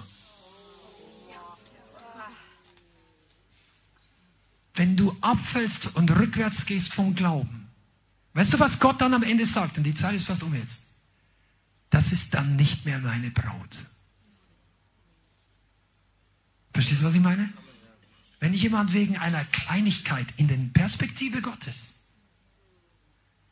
die, das größte Geschenk des herrlichen Sohnes Gottes löst, dann sagt Jesus eines Tages auch, ich glaube, die Person möchte ich nicht heiraten. Weil die, der Herr will keine Braut, weil es im Himmel keinen anderen Bräutigam gibt. Der Herr will eine Braut, die sich auf der Erde für ihn entscheidet, während es viele Alternativen gibt. Dann wirst du eines Tages im größten Schloss, ich sage jetzt bildhaft, im Himmel wohnen mit dem größten König und dem Königssohn. Und dann ist er tatsächlich das größte Licht, die herrlichste, das Beste, was uns alle jemals passiert ist. Aber hier auf der Erde testet uns der Herr und deshalb sind wir in dieser Welt, die gefallen ist, die Versuchung noch immer hat. Deshalb sind wir hier nicht gleich rausgebeamt als Braut, weil er möchte eine Braut, die es wert ist. Eine Braut, die sich für ihn entscheidet, obwohl die Karotte so gut aussieht und du bleibst trotzdem beim Sohn Gottes. Du bleibst trotzdem bei deiner ursprünglichen Entscheidung. Du folgst ihm auch, wenn es sich nicht gut anfühlt. Ich sagte, einige von euch, ihr habt von Jesus schon mehr empfangen als so mancher Märtyrer im Mittelalter und im alten Rom. Und trotzdem wissen wir manchmal nicht wertzuschätzen, was die herrliche Gegenwart Gottes ist. Und ich könnte jetzt noch eine Stunde weiterreden, das machen wir heute nicht. Ich möchte euch das ans Herz legen. Das ist Krisenfestigkeit einer Gemeinde. Das ist Vorbereitung für die Zeit, wo es wirklich darauf ankommt. Und jeder von uns wird in den nächsten Jahren selber die Entscheidungen treffen. Es wird offensichtlich werden, für was wir uns entschieden haben. Aber ich bete und die Bianca und ich möchten dafür arbeiten, geistlich kämpfen, beten. Deshalb investieren wir Geld, Zeit, Kraft, äh, Human Resources, Mitarbeiter in Medien, dass ihr das online zu Hause mitbekommt, dass diese Botschaften in andere Städte kommen, dass Menschen gesegnet werden, die Augen geöffnet werden. Hier ist nicht alles perfekt, aber lasst uns gemeinsam vorwärts laufen. Amen. Gemeinsam die Braut sein, die sich absondert und auf den Herrn voller Heißglut wartet. Amen.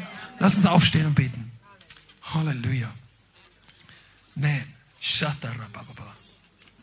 Holy Ghost. Vater, wir bitten dich, dass du das jetzt versiegelst, verankerst, ins Herz hineinfallen lässt.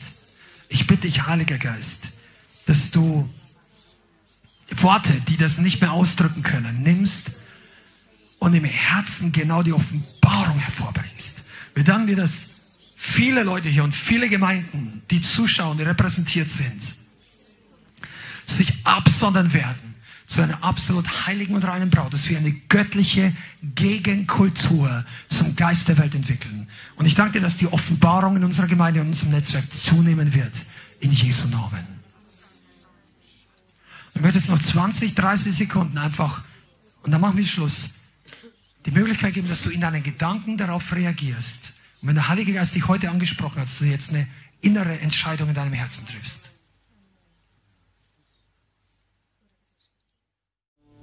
Vielen Dank fürs Zuhören.